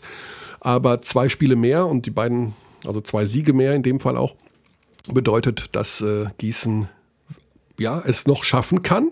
Klar, ich meine, es sind ja erst 26 Spiele bei Gießen, 28 beim MBC. Aber vielleicht hat das ja irgendwas ausgelöst jetzt, wenn man als Gießener Mannschaft den FC Bayern, den Großen, da bezwungen hat. Hm. Wir werden sehen. Also das Thema Playoffs ist ja auch nochmal spannend. Wir äh, haben es ja gerade schon gehört. Bayreuth mit noch einer kleinen Chance auf Platz 8. Bamberg gegen Bayreuth wird übrigens nächste Woche stattfinden. Also das ist sicherlich das vorentscheidende Spiel um Platz 8. Ja, so interessant, dass sich da doch noch was tut. Ja. Letzte Woche sah es viel extremer aus. Ja. Und ich bleibe ja bei dieser Platz 8, ist, glaube ich, bei vielen Teams viel, viel beliebter als Platz 7 und Platz 6. Ich will, ich mag Lud, ich liebe Ludwigsburg. Go, go, go, Riesen. Aber ja. du willst in der Serie doch lieber gegen Ludwigsburg spielen als gegen Berlin oder München. Das kann mir doch keiner erzählen. Es ist wahrscheinlich schon so. Ja. In einem. Spiel kann Ludwigsburg jeden schlagen. Jeden. Und sie können auch deutscher Meister werden. Auch in diesem Jahr. Sie können deutscher Meister werden. Aber ich glaube, wenn ich jetzt Bamberg wäre und würde mir aussuchen können, Best of Five gegen Lubu, Berlin oder München, nehme ich Lubu. Ich denke, was du hier von dir gibst, sind keine Fake News. Grüße ja. an JP. An JP, ja. Äh, viele gute Dinge, die in Ludwigsburg passiert sind in dieser Saison mal wieder. Also überhaupt keine Frage. Ich finde es großartig, dass. Ich meine, Vizemeister, ja? Ja, und sie haben. Äh, John Patrick weiß, wie man in der BBL erfolgreichen Basketball spielt mit einem Budget von XY Millionen. Uh, ja, ich habe uh, gelernt. Das gesprochene ich D. Ja, ich habe das D mitgesprochen. ja. äh, ähm, schade, schade, eigentlich. Ja, ich kann. Man muss jeden Tag besser werden im Leben. Uh. American, ja. American Speech. Jeder, ja, kommt jetzt dein äh, Motivations-YouTube-Channel? Äh, Versuche jeden Tag ein besserer Mensch zu werden. Nee, wir können das mit der Küche vorziehen, bevor wir zu JT gehen, oder? Pass auf. Sollen wir das Küchengerät rausschmeißen, was nee, keine Verwendung mehr hat? Machen das, wir doch am Ende. Wir machen wir immer am Ende, ah, würde ich sagen. Okay. Machen wir immer am Ende. Dann ja. gehen wir jetzt zu Alba Berlin. Denn Alba hat ab nächster Woche keine Euroleague-Aufgaben mehr, keine Euroleague-Verpflichtungen ja. mehr. Damit sind sie sozusagen befreit von Reisestress und vom ja, massiven Druck, Euroleague-Spiele gewinnen zu wollen, zu müssen und äh, wie auch immer. Das bedeutet, glaube ich, dass man die Berliner für die Schlussphase in der BBL und auch fürs Top 4 ganz fett auf der Rechnung haben muss. Die werden, glaube ich, nicht mehr so viele Spiele verlieren in der BBL. Ich glaube sogar, dass sie gar keins mehr verlieren werden in der BBL. Wow, Hot Prognose. Take mhm. Prognose hier, okay. Dienstag, 6. April. Und äh, das bedeutet, sie bleiben bei acht Minuspunkten stehen, also bei vier verlorenen Spielen. Lubo hat zwei. Und die spielen auch noch mal gegeneinander, wenn ich das richtig in Erinnerung habe, oder? Die haben die nicht noch mal einen? Das ist immer so kompliziert. Ja, du, da, da, da habe ich jetzt auch keinen Überblick. Ja. Aber, Aber wir müssen hey, um Platz 1 noch nicht, ganz, äh, noch nicht ganz abschreiben und vor allen Dingen auch nicht für das Top 4 in, ähm, in München. Das dürfen wir nicht vergessen. Das Pokalturnier des BBL Magenta Sport, nee, des Magenta Sport BBL Pokals, 17. So 18. Ja. Ja. April im Audidom. So, und jetzt gehen wir tatsächlich zu Alba Berlin. Wir gehen nämlich zu Johannes Thiemann, also der Spieler, der ja die ganze Saison logischerweise mitgespielt hat und nicht nur die, der auch eine besondere Entwicklung genommen hat, den wir im Grunde in seiner Prime dort sehen momentan. Also sicherlich die beste Saison seiner Karriere spielt. Und äh, ich habe schon diverse Male versucht, ihn hier für den Podcast zu verpflichten, aber es ist fast unmöglich, ihn an einem Dienstagvormittag zu erwischen, weil entweder sind sie unterwegs oder Nee, oder eben nicht. Also sie sind einfach immer unterwegs am Dienstag. Außer heute. Heute ist kein Game Day. nie raus aus diesem Satz. Ja. So, da haben wir ihn. Johannes Thiemann, JT oder wie sollen wir den jetzt eigentlich nennen? Sagen Menschen Joe oder was sagt die Mama? Nee, also meine Mama sagt Johannes oder Jo, ähm, aber JT ist mir, ist mir äh, eigentlich am liebsten. Äh, JT ist dir am liebsten. Ja, dann reden wir doch mal. Also, das ist ja eine Saison, die ist der komplette Wahnsinn in jeder Hinsicht. Da kann man ja zwei Stunden drüber sprechen. Corona, keine Halle, keine Zuschauer in der Halle, Euroleague. Ähm, Gestern beim Baseball, 40.000. Habt ihr das gesehen? nee. Absurd in Texas. Ja, die, da ja. geht es schon wieder richtig normal ab, ne? In den meisten ja. Stellen. Was ist naja, habe ich halt nicht gesehen gehabt. Ja, was ist dir so hängen geblieben bisher? Also, womit verbindest du diese Saison? Was, was, was ist so die erste Emotion, die bei dir hochkommt, wenn du über dieses Jahr nachdenkst? Oh, es ist ganz schwierig. Also, da kommen, kommen ganz gemischte Gefühle hoch. Natürlich ist es also in erster Linie ist es erstmal sehr, sehr schade, dass keine Fans in der Halle sind und das ist äh, nicht nur nicht nur für uns belastend, sondern auch für die für die Fans, äh, aber auch generell die Situation, äh, die wir gerade haben, ist, glaube ich, für keinen angenehm. Also das ist schon schon so das, was was die Saison ausmacht. Ähm, aber auf der anderen Seite muss man auch sagen, haben wir so viele Spiele, ähm, dass es vielleicht für den Körper nicht, nicht ganz so positiv ist und sich, der sich nicht so, nicht so über, über jeden zweiten Tag ein Spiel freut. Ähm, aber natürlich ist es mental ganz gut mal, wenn man viel beschäftigt ist, viel spielt und äh, so vielleicht auch so ein bisschen die, ja, die Situation ein bisschen vergessen kann. Ja, ja, tatsächlich, also viel Spielen ist ja schon fast untertrieben. Wir sind ja seit Jahren gewohnt, dass äh, die Euroleague-Mannschaft einen besonderen Spielplan haben und eben sehr viel äh, tatsächlich spielen müssen. Aber mir kommt es in diesem Jahr nochmal doppelt und dreifach so vor. Also lustig ist ja, dass es fast ein Running Gag zwischen uns beiden ist, dass ich äh, mich, dass ich denke, ich krieg dich mal an irgendeinem Dienstagmorgen und du sagst, nee, du weißt doch, wir spielen. Und ich so, ah, stimmt ja. ja, das stimmt.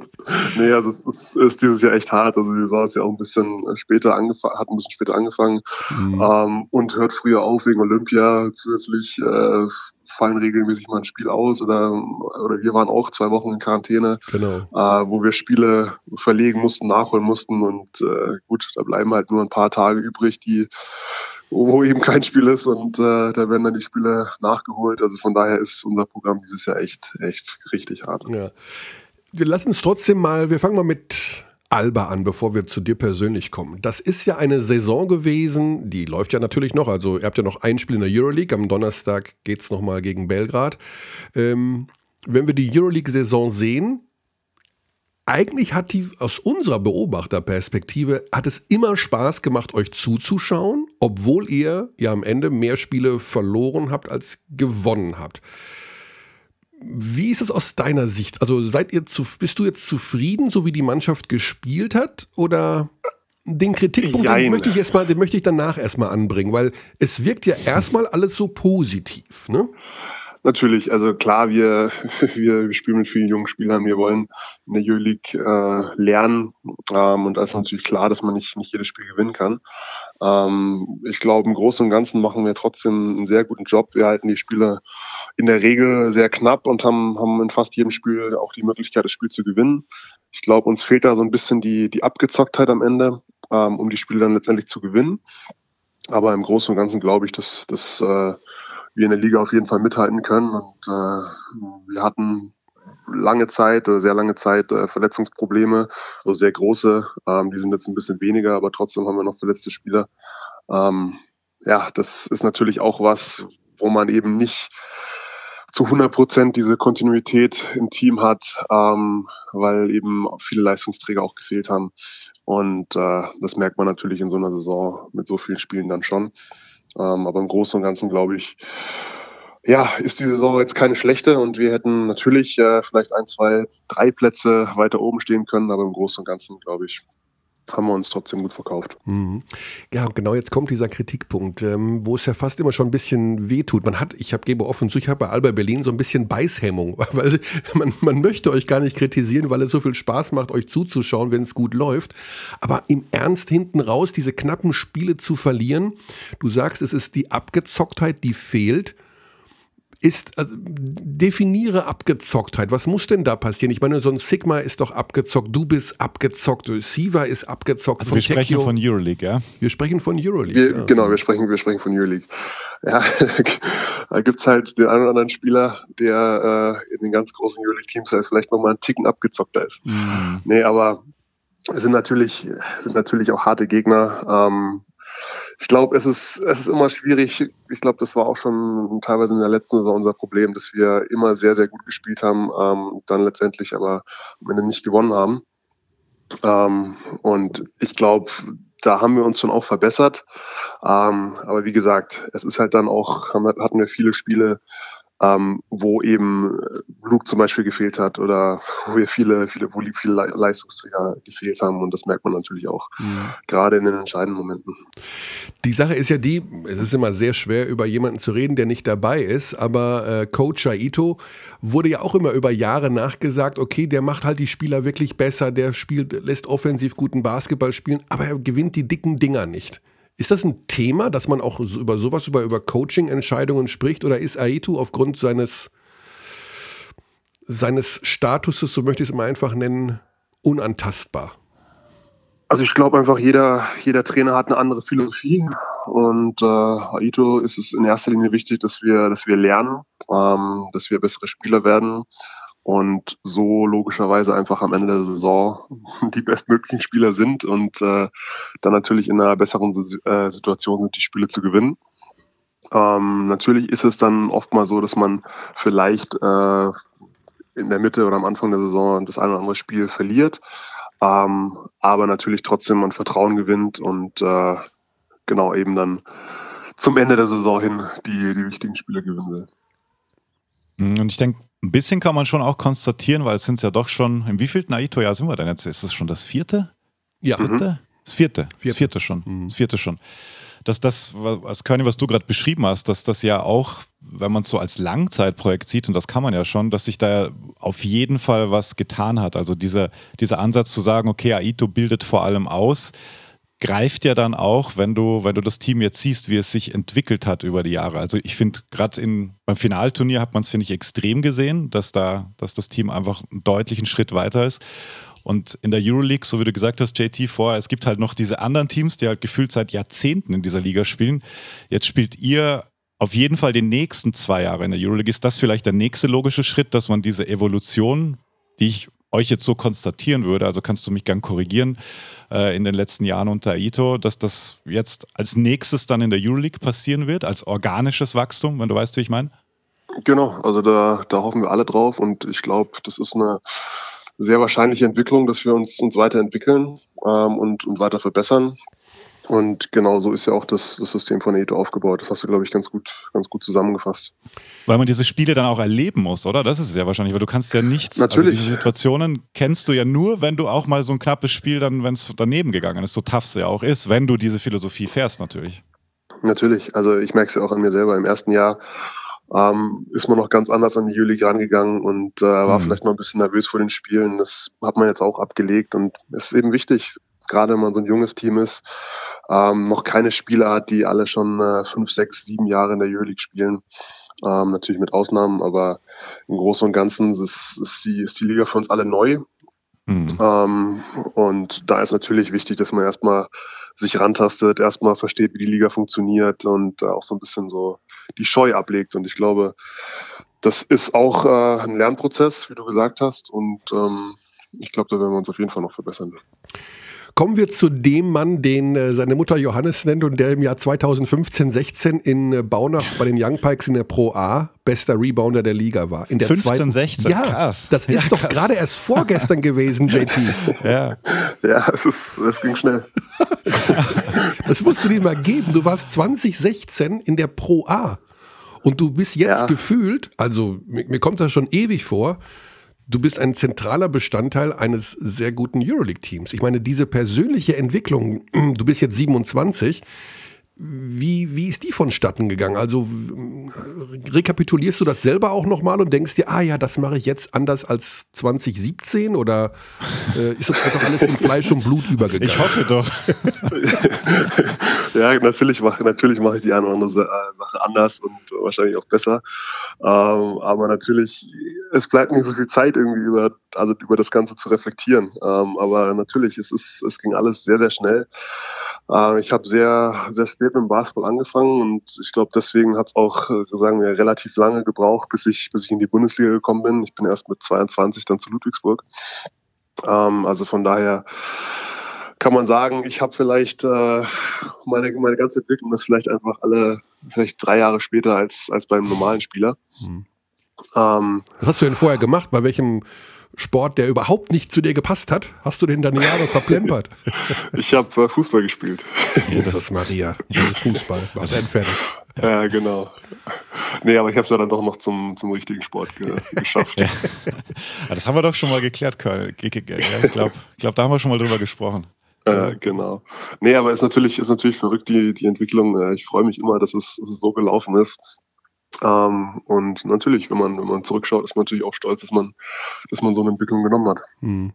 Man hört es schon so ein bisschen raus bei dir, JT, dass manche Sachen dann doch Kopfsache sind. Deswegen kommen wir zum großen Mysterium der Saison, der plötzlich auftauchende Drei-Punkte-Wurf des Johannes Thiemann.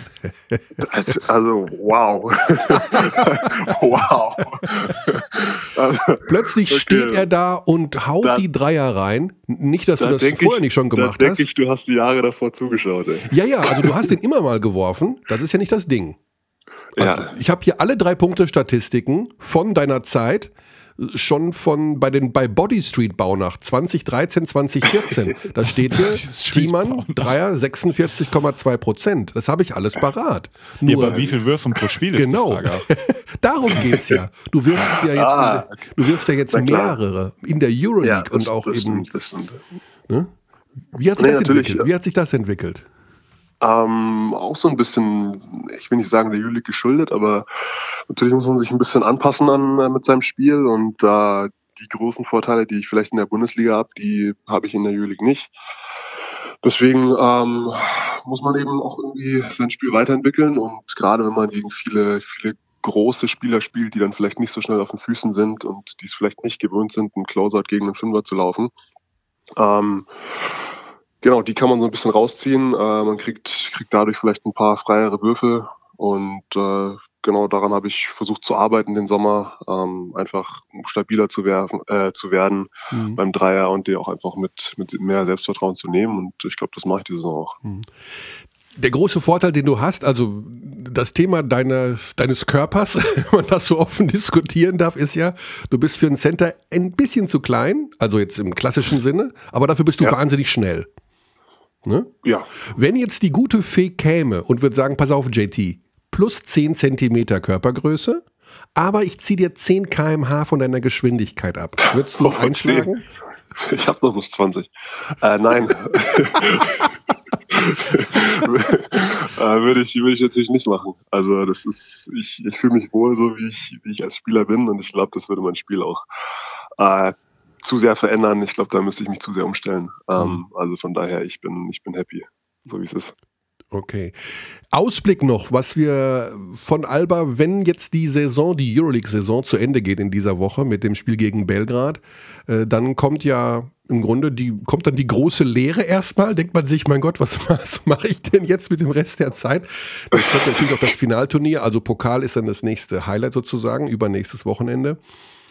Ähm, glaubst du, dass die Mannschaft davon auch profitieren kann, dass man so ein bisschen jetzt äh, leicht äh, regeneriert im Zuge Mit der Tatsache, Sicherheit. dass man nicht so viel reisen muss? Auf jeden Fall. Ja. Ähm, also ich glaube auf jeden Fall, dass wir da nochmal eine Schippe drauflegen können, auch einfach wenn mal Odo zurückkommt, äh, wenn alle fit sind und wir auch mal die Zeit haben, einfach zu trainieren. Das ist ja diese Saison so gut wie gar nicht möglich gewesen. Ähm, und ich glaube, unser Team ist auch einfach ein Team, das das Training braucht. Wir haben vorhin schon sehr lange über Entwicklung geredet und, und Spieler besser machen. Und natürlich funktioniert das auch im, im Spiel. Ähm, aber auch sehr viel passiert davon im Training. Und ich glaube, das wird uns gut tun, wenn wir da mal wieder ein mhm. paar Tage Zeit haben, um zu regenerieren, aber gleichzeitig auch zu trainieren. Ähm, das wird uns mit Sicherheit hinten raus helfen. Mhm. Die Bayern sind ja das andere deutsche Euroleague-Team logischerweise, die jetzt auch da Playoffs spielen werden. Was würdest du sagen, ist der größte Unterschied zwischen den Bayern und euch, wo du sagst, ja, okay, das ist der Grund, warum die dastehen die und wir da? Also es kann ja auch was Positives sein, also wo du sagst, das ist anders zwischen uns beiden. Ähm, ja, es gibt, es gibt viele, viele unterschiedliche Faktoren, die, die da mit reinspielen. Ähm, ich glaube, natürlich ist, muss man einfach sagen, die, die Bayern haben viele von den knappen Spielen, die wir eben verloren haben, äh, gewonnen. Auch unser knappes Spiel in der Euroleague haben sie, haben sie am Ende für sich entschieden. Also ich glaube, da sind die, sind die schon sehr gut ins Finishen von, von solchen Spielen. Ähm, genau, ich glaube, äh, ja, wir spielen dieses Jahr eine, eine, überragende Saison und da kann man, kann man auch nichts dagegen sagen. Ähm, ich glaube, Andrea ist ein, ist ein guter Coach, der da viel, viel von den Spielern fordert, ähm, aber eben auch durch sein Team viel zurückbezahlt, äh, zurückgezahlt bekommt. Ähm, also von daher Respekt, was sie, was sie dieses Jahr in der Juli gemacht haben. Mhm. Ja, wir werden das dann natürlich auch da weiter verfolgen. Und ein Wort, ich meine, Ludwigsburg ist eine Tabellenspitze. Ja. Das ist ja, gut, die haben international nicht gespielt. Du wirst jetzt nichts Negatives über Ludwigsburg sagen, da bin ich 1000 Prozent von überzeugt, weil das natürlich auch eine gute Mannschaft ist. Aber äh, ist das so ein richtiger, wo du sagst, ein Gegner, wo du denkst, die können uns die Meisterschaft streitig machen? Hat man vor denen, oder denkt man sich in der Serie, können die nicht dreimal gegen uns gewinnen? Wie siehst du so eine Mannschaft wie Ludwigsburg? Also ich glaube, wenn man jetzt, jetzt noch denkt, dass, äh, dass was das ein leichter Gegner ist und dass man, dass man die einfach in den Playoffs schlagen wird und dass es da anders sein wird. Ähm, ich glaube, das ist, das ist unrealistisch. Ich glaube, Ludwigsburg hat sich die letzten Jahre extrem weiterentwickelt und man sieht es ja auch dieses Jahr, ähm, ja, wie, wie gut sie spielen. Äh, wir hatten wir hatten unsere Probleme mit dem im, im ersten Spiel und ich glaube nicht, dass sie in den Playoffs äh, eine andere Mannschaft sein werden. Ähm, natürlich kommt da ein bisschen mehr Belastung dazu, aber ich glaube, das wird, das wird deren Spiel auch nicht groß ändern. Also von daher ist es eine Mannschaft, gegen die will man nicht, will man nicht spielen, besonders nicht äh, in einem Halbfinale. Ähm, also von daher, klar, es ist eine sehr gute Mannschaft. Ähm, aber in den Playoffs werden die Karten sowieso nochmal neu gemischt. Ja. Und äh, dann wird sich zeigen, was, was passiert. Ja. JT, zum Abschluss, verzeih uns bitte, müssen wir noch ein klein bisschen privater werden. Ich erinnere mich an unser oh, oh. erstes Gespräch hier im Podcast. Das war in der Saison in Ludwigsburg. Ähm, ich habe es ich gerade meiner, meiner Freundin erzählt. Ich, ich wusste, dass es, dass es noch kommt. okay, okay, jetzt bin ich gespannt. also, also ich, ich glaube, ich glaube. Du glaubst, du weißt, gut, du hast schon die Freundin schon genannt, okay. Äh, wir haben damals darüber gesprochen, die Freundin kommt aus Bamberg und dass du so eine genau. gewisse, genau, also du könntest dir gut vorstellen, auch wieder mal nach Bamberg zurückzugehen. Das war ja noch in der Hochzeit des Bamberger Basketballs. Deswegen unsere Frage zum Abschluss. Könntest du dir vorstellen, nochmal für Bamberg zu spielen? ja, klar. Also könnte ich mir natürlich vorstellen. Aber ich weiß aber noch nicht, nicht, wann das, wann das der Fall sein wird mhm. oder wann das, wann das, ähm, ja, wann, die, wann sich die Möglichkeit ergeben könnte. Ähm, also von daher mal schauen, mal schauen, was die Zukunft bringt. Mhm. Ähm, Genau. Das war jetzt übrigens nicht despektierlich gemeint gegenüber Bamberg, weil ich weiß, dass viele Bamberger Fans jetzt schon wieder Flickflack machen, sondern es war, es klang damals so sehnsuchtsvoll, so ein bisschen so, ja, da wohnt ja auch meine Freundin und die spielen ja auch total guten Basketball. Man muss auch sagen, du warst da auch sehr, sehr drauf, äh, sagen wir mal, ich habe ein bisschen nachgehakt. Du hast da sehr, sehr oft angesprochen, dass ich, dass ich da, also du hast mich fast schon gezwungen dazu unterschreiben. Ja, du, so wollen wir es nicht. Wir wollen ja, dass es dass unsere große Spezialität ist, das JT, dass wir den Marktwert eines Spielers durch diesen Podcast erhöhen können. Ja. Genau. Wir machen ihn sehr begehrenswert auf dem Markt. Aber gut, Bamberg hatte dich ja quasi. Also. Ja. ja. Genau, da, da habe ich ja schon gespielt. Ja, genau. Ja, ja. Wo spielst du nächstes Jahr? Ähm, das weiß man nicht, aber dieses Jahr spiele ich auf jeden Fall in Berlin. Okay, ja. Ist ja auch alles ein bisschen früh noch, um äh, in dieser kuriosen Zeit, über zukünftige Verträge nachzudenken. Das ist schwierig. Genau. Genau. JT, wir wollen dich nicht länger aufhalten. Das Training wartet und wenn schon mal trainiert wird, dann ja, sollte man eben auch Dann anwesend sein. kommen, ne? Genau, sollte man Genau. pünktlich kommen. Genau. Vielen, vielen Dank für deine Zeit. Ähm, Ja, sehr gerne, sehr gerne. Gesund bleiben, weiter so spielen und äh, ja, wir freuen uns auf die nächsten Spiele mit Alba Berlin. Wie gehabt, wie die ganze Saison. Absolut. Gut. Danke euch. Gute Zeit. Mach's gut. Ciao, ciao. ciao, ciao. So, jetzt kommt unser letzter Part und vielleicht, Xandi, sollen wir mal die Aptinen und Aptinessen alle mitnehmen. Das ist, äh, wir haben heute den Podcast etwas anders aufgezeichnet. Wir sind doch der gläserne Podcast. Wir sind der gläserne Podcast. Nichts, was ihr bisher gehört habt, ist in genau in der Reihenfolge passiert. es geht nicht anders. Manchmal sind die Dinge so wild. Aber das hier ist jetzt Ja. so wie, also wir wissen jetzt, was Johannes gesagt hat, wir wissen, was Marco gesagt hat, wir wissen, was wir bisher gesagt haben. Ah ja, und zwischendurch stellt man sich immer nur die Frage, Sind wir jetzt in live? wenn man so zerstückelt arbeitet, so, äh, wo, welcher Teil sind wir denn gerade? Genau, aber das ist jetzt tatsächlich das Finale. Das Ja, große jetzt Finale. endlich. Jetzt können Jetzt wir alle endlich. über alles sprechen, was liegen geblieben ist. Jetzt können wir noch kurz JT abmoderieren. Immer wieder schön, ihn dabei zu haben. Ja, ich habe mich schon bedankt und, Und? er hat gesagt, Ich habe mich auch bedankt. er wird jederzeit zur Verfügung stehen, solange es der Spielplan zulässt. Also, Yeah, way to go, JT. Keep, keep shooting. keep shooting the ball. Ja. Keep Ja. shooting the basketball. So, jetzt natürlich alle warten gespannt darauf, in Deutschlands einzigstem Küchenpodcast mit Basketballbezug auf diese Melodie. Es sind die Küchentipps mit Michael Körner. Heute das auszutauschende Küchengerät. Ganz genau. Wir haben ja an dieser Stelle immer wieder Küchengeräte vorgestellt, die, wo manche sagen, habe ich noch nie was von gehört. Oder Erneuter Hinweis, wenn du sagst wir, meinst du oder du Naja, wir. Wir sind majestätischen unser? Podcast. Okay, gut. Okay. 50 Prozent Xandi sind da auf jeden Fall involviert.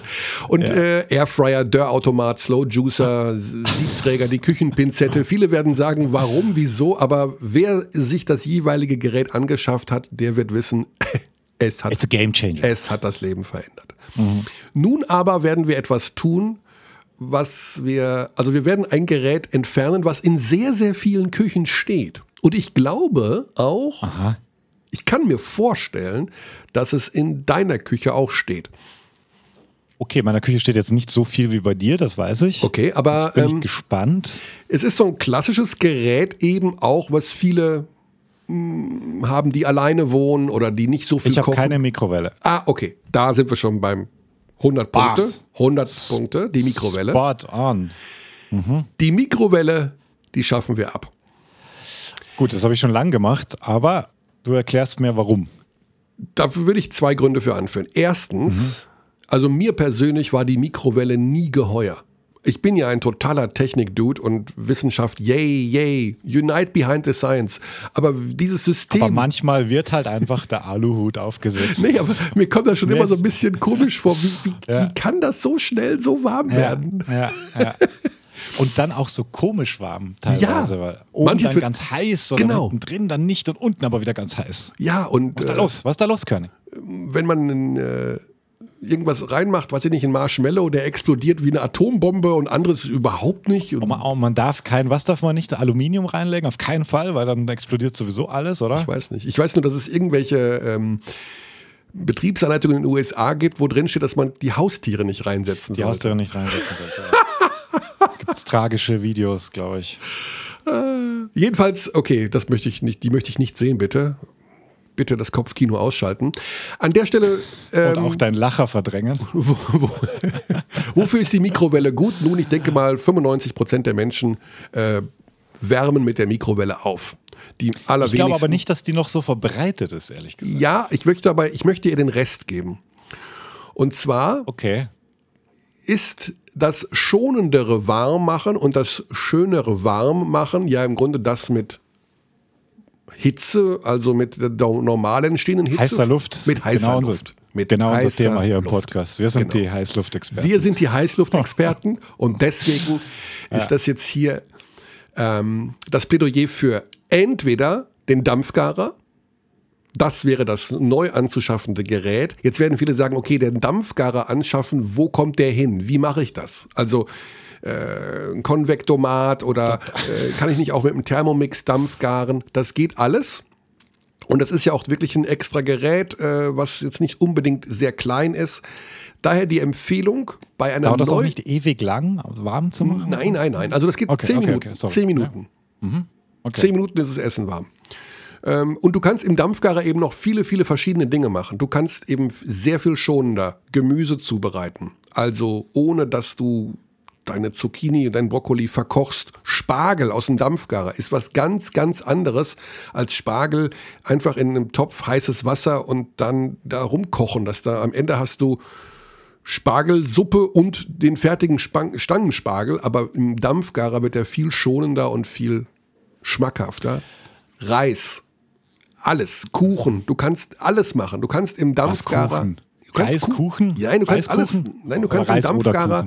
Dampfgarer haben ja auch Funktionen, wo sie den Dampf etwas reduzieren, wo sie äh, den Grill dazuschalten zum Dampf und so weiter und so fort. Der Dampfgarer ist tatsächlich das ultimative Küchengerät. Jetzt ist die ganz große Frage, und da muss ich allen recht geben, wo stelle ich dieses Ding hin? Wie mache ich das am besten? Es sieht nicht so unklein aus. Genau. Wenn Und man den Platz mehrere hat, Stockwerke sozusagen. ja, ja, genau. Wenn man den Platz hat, natürlich super, dann kann man ihn irgendwie in eine Zeile über den Ofen zum Beispiel oder über den Herd irgendwo dahin bauen. Viele haben den Platz nicht und daher äh, sage ich, Neuanschaffung Backofen, die Funktion des Dampfgarers mit integrieren. Es gibt diese integrierten Dampfgarer so. für den Backofen. Wer Okay. den Platz nicht hat. Wer den Platz hat, sollte auf den reinen Dampfgarer gehen, weil du natürlich, wenn du zwei Geräte hast, also einen Backofen und einen Dampfgarer, das bei Menschen, die viel kochen und vielleicht zwei solche Geräte parallel laufen lassen, manchmal natürlich viel, viel besser. Aber die Du Mikrowelle raus. korrekt. Mikrowelle raus, Dampfgarer rein. Ich garantiere allen, garantiere, aber ist, das Dampfgaren an sich ist eine extrem vernachlässigte Kochoption, dass man mit heißem Dampf gart. Und das ist sehr, sehr schade, weil das ist eigentlich eine Urform äh, einfach des Kocht man da, damit auch sous vide? Geht das in die Richtung? Ne, ist nochmal was anderes, gell? Sous vide ist, ähm, Muss, da musst du es einpacken, oder? In so.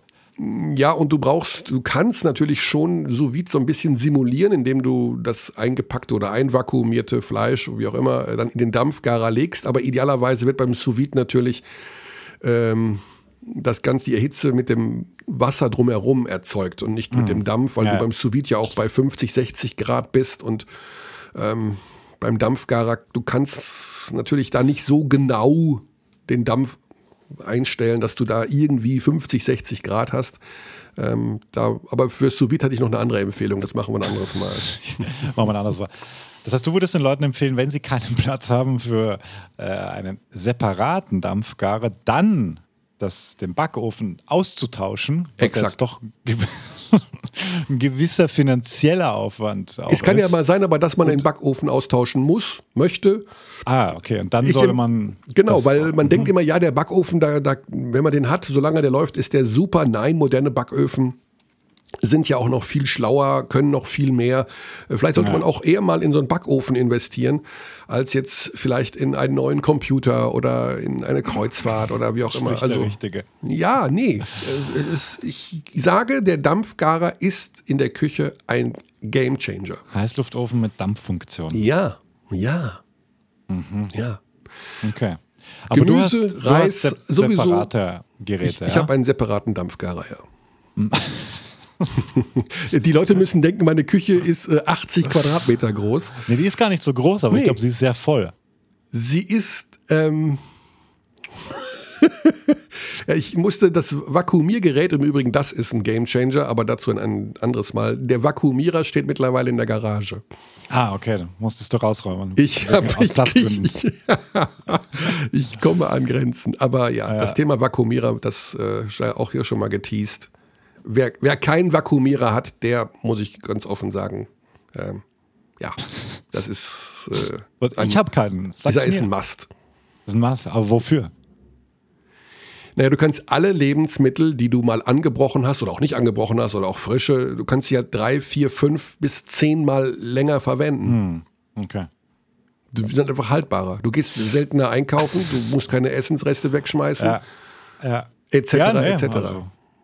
Ich, Also- wie, das ist auch, äh, das ist nicht nur der Gläserner Podcast, das ist auch ein edukativer Podcast. Man lernt hier nicht aus. Ich bin hier sowieso äh, immer wieder er erstaunt, ob deiner, ob deines Gesamtblicks auf sowieso die Welt, aber im Speziellen natürlich auch Auf die, Küche. So, das waren die Küchentipps mit Michael Körner. Heute mit ähm, ja, einem doch sehr radikalen Aufruf, einen großen Eingriff vorzunehmen. Genau.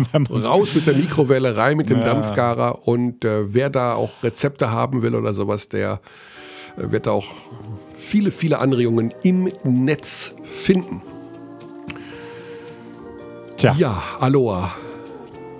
Das erinnert mich an Hawaii und das erinnert mich an Barack Obama. Ich habe noch drei Stunden, dann habe ich die Autobiografie mir zu Ende vorlesen lassen. Von ihm selber, oder? Nee, nee, auf Deutsch. 36 Stunden. Ach komm, Ja. Barack Obama. Dringende Hör- oder Leseempfehlung. Ähm, seine der jetzt auch einen Podcast hat mit Bruce Springsteen, oder? ich dachte, seine Frau sein? hat einen. Ja, die hat auch einen. Ja, die, die hat schon lange einen. Aber ich glaube, er ist jetzt auch ein Spotify-Exclusive. Ah, Ja, ja, ja. Bruce Springsteen. Stimmt. Ja, ja, hast recht, hast recht. Ich glaube wirklich, dass da was ist. Machen die, auch, machen die auch jede Mhm. Woche dann? Renegades, Born in the USA, heißt der neue Podcast von Bruce Springsteen und Barack Obama. Das Format ist teils ein Musikinterview und teils eine nachgereichte Regierungserklärung. Okay. Schreibt der Spiegel. Da höre ich mal rein. Na, ich, bin ein, so ein- ich bin ein riesen Obama-Fan. War ich schon immer. Ja, Also für mich dann großartig. kann er noch Basketball spielen. Und der, der spielt noch Basketball. Der hat äh, im Weißen Haus, hat der da, der hat äh, mit seinen Jungs Basketball gespielt. Ja, ich weiß, ich weiß. Gibt ja Videos, ja. Ja. Vielleicht, wenn wir den mal hier reinkriegen, aber der ist busy. Wir fragen mal an. Lass uns mal, wenn wir Richtung USA denken, weiterhin an Dead the Threat. Irgendwie eine Äh, Dead, äh, Detlef Schrempf antwortet nicht. Antwort. ich Ich weiß. Ich Ja, weiß. er antwortet nicht. Ja. Ja. Dann Ich kann ich will es aber nicht akzeptieren. Ja, dann müssen wir andere Wege gehen. Ja. Wie gehen wir um mit solchen Absagen? Ignorieren. Also, hinnehmen, dass es so ist. Hinnehmen. Naja, schwierig. Naja, gut. So, Dann schauen wir mal, ob Pau Gasol spielt. Das war ein interessante, Ja. interessanter Input von Marco Pesic. ich werde es mir anschauen, da ich es auch selber kommentiere. Deswegen werde ich mich in der Vorbereitung auch darum kümmern, ob Pau Gasol Freitag spielt. Und äh, ja, ich hoffe für Barcelona, dass er spielt. Und dann haben die Münchner eine bessere Chance zu gewinnen. Naja, Nehmen wir es so hin. Das war's für heute. Das war der Podcast-Abteilung Basketball, die nachösterliche Ausgabe. Xandi geht weiter Reste Eier suchen. Ach, ich. Das war Quatsch jetzt, ne? Aber wir schneiden jetzt nichts mehr raus. Wir lassen so, wie es ist. Bis nächste Woche. We treat people here with complete respect. This is Germany.